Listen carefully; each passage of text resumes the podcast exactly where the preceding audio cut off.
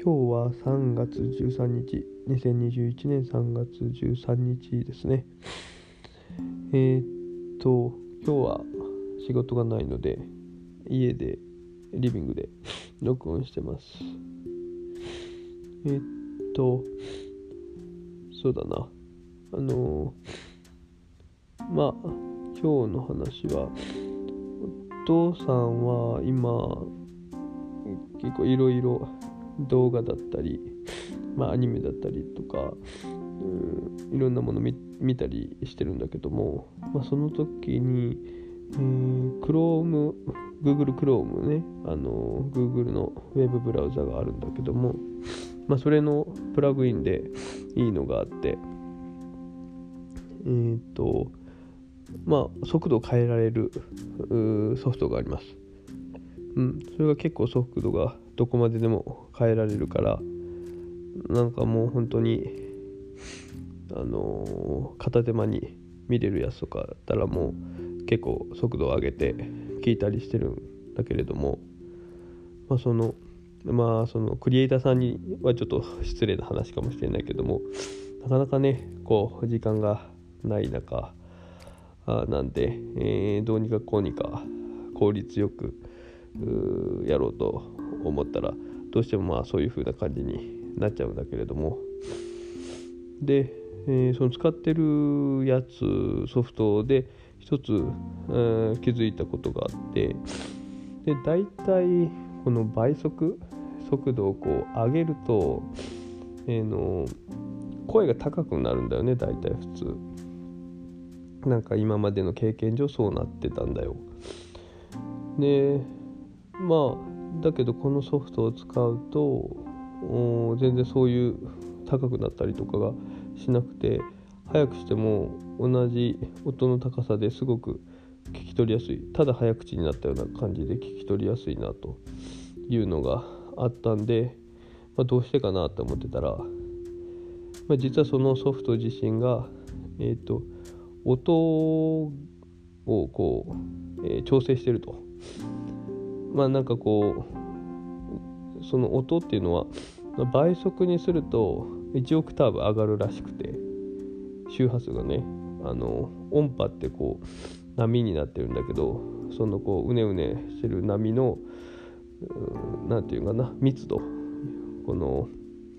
空間的にだったり時間的だったりまあちょっと表現の方法はいろいろあると思うんだけどその波が1秒間ある1秒間あたりにどれだけこう触れるかっていうのが、まあ、周波数って言って、まあ、それが高いほどあ周波数1秒間に触れる回数が多いほど、まあ、高い、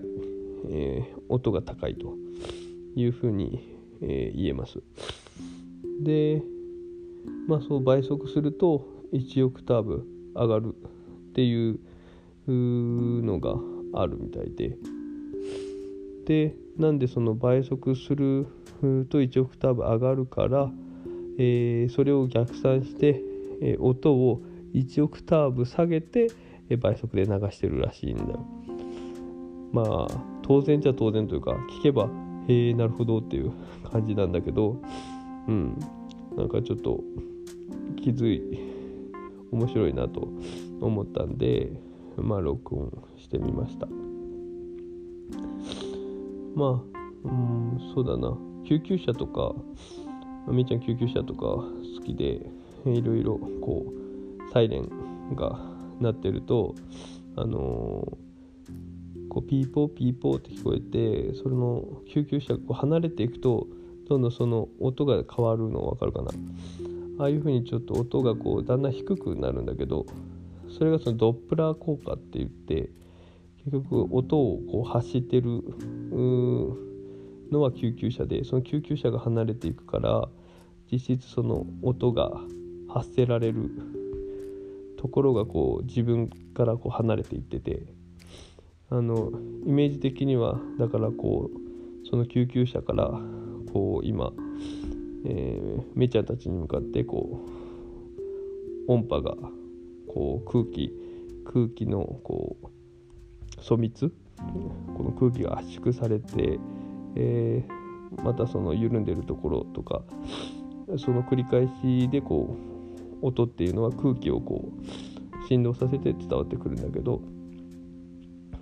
その音波自身がこう伸びる感じだよね。こうあるこう波がこうなんかこの音で説明するとすごく難しいんだけどあの自分に対してこうある波の音がうねうねしてるある音が自分の耳まで届いてるとするとその届いそれを発してる音を出してるもの自身がこう動くからその相対的にこう伸びちゃうと。だからその低く最終的に聞こえると、まあ、そういうような理屈と同じだよね。あの逆にだから究極者が近づく近づいてくれるくると実際より高く聞こえて離れていくほど、え低く聞こえると。だからこの倍速とかっていうのもそのパソコンとかいろいろこう音を発したものからこうえっ、ー、と早くどんどんどんどん出すから、まあ、それだけ、えー、波としてはあの、細かいと、うん、その音波として出てる波が細かくなるから、まあ、高く聞こえるんだと、まあ、そういう理屈なんだと思います。うん、まあちょっと どうでもいい話なんだけどああなるほどなと思ったんでちょっと残しとこうかなと思って録音してみました。まあなんかこんな日々暮らしてる中でまあなるほどとか思ったりしたらまあどんどん録音していこうかなと思うんでまあよろしくお願いしますえっ、とじゃあ今日はここでそれじゃあまた。